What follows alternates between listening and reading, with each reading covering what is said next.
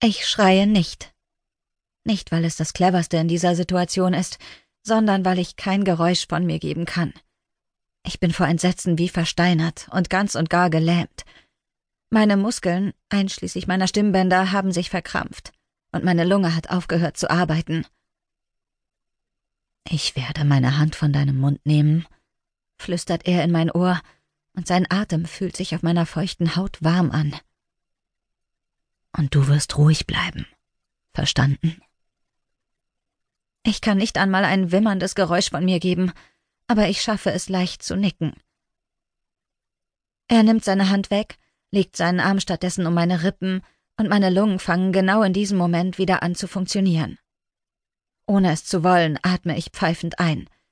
Sofort drückt sich das Messer tiefer in meine Haut, und ich versteinere erneut, als ich spüre, wie warmes Blut an meinem Hals hinunterläuft.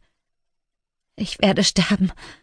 Oh mein Gott, ich werde hier sterben, in meiner eigenen Küche. Das Entsetzen in mir ist ein monströses Etwas, das mich mit eisigen Nadeln sticht. Ich war noch nie so kurz davor zu sterben. Nur einen Zentimeter nach rechts und. Du musst mir zuhören, Sarah. Die Stimme des Eindringlings ist sanft, straft das Messer, das in meinen Hals schneidet, Lügen. Wenn du kooperierst, wirst du das hier lebendig überstehen. Wenn nicht, wirst du in einem Leichensack enden. Du hast die Wahl. Lebendig?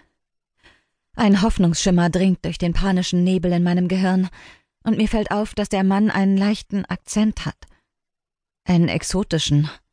Nahe Osten vielleicht oder osteuropäisch.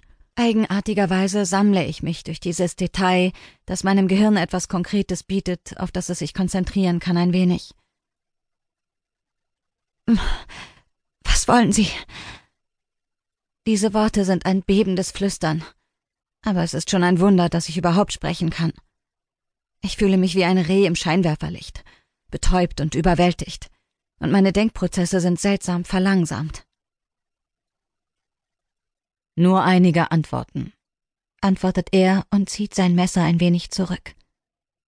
Ohne den kalten Stahl, der in meine Haut schneidet, verschwindet ein Teil meiner Panik, und ich bemerke weitere Details wie die Tatsache, dass mein Angreifer mindestens einen Kopf größer als ich und muskelbepackt ist. Der Arm um meinen Brustkorb ist wie ein Stahlband, und der große Körper, der sich gegen meinen Rücken presst, gibt nicht einen Millimeter nach, lässt keine Weichheit spüren. Ich bin eine durchschnittlich große Frau, aber schlank und zierlich, und er ist so muskulös, dass ich vermute, dass er fast das Doppelte wiegt wie ich. Selbst wenn er kein Messer hätte, könnte ich ihm nicht entkommen. Was für Antworten. Meine Stimme ist jetzt ein wenig ruhiger. Vielleicht ist er nur hier, um mich auszurauben, und alles, was er braucht, ist meine Safe-Kombination. Er riecht sauber, nach Waschmittel und gesunder männlicher Haut, also ist er kein Meth-Süchtiger oder Penner von der Straße. Vielleicht ein professioneller Einbrecher?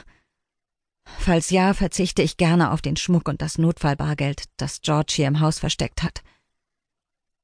Ich möchte, dass du mir von deinem Mann erzählst. Ganz besonders bin ich an seinem Aufenthaltsort interessiert. George? Mein Kopf wird leer, als mich eine neue Angstwelle überkommt. Was? Warum? Das Messer drückt sich in meine Haut.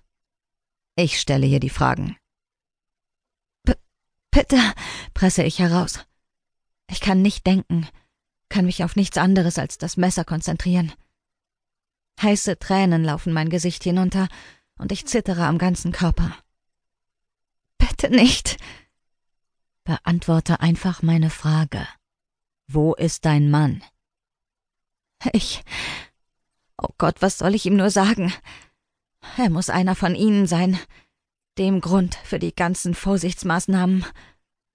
Mein Herz schlägt so schnell, dass ich fast hyperventiliere. Bitte, ich weiß nicht, ich habe keine.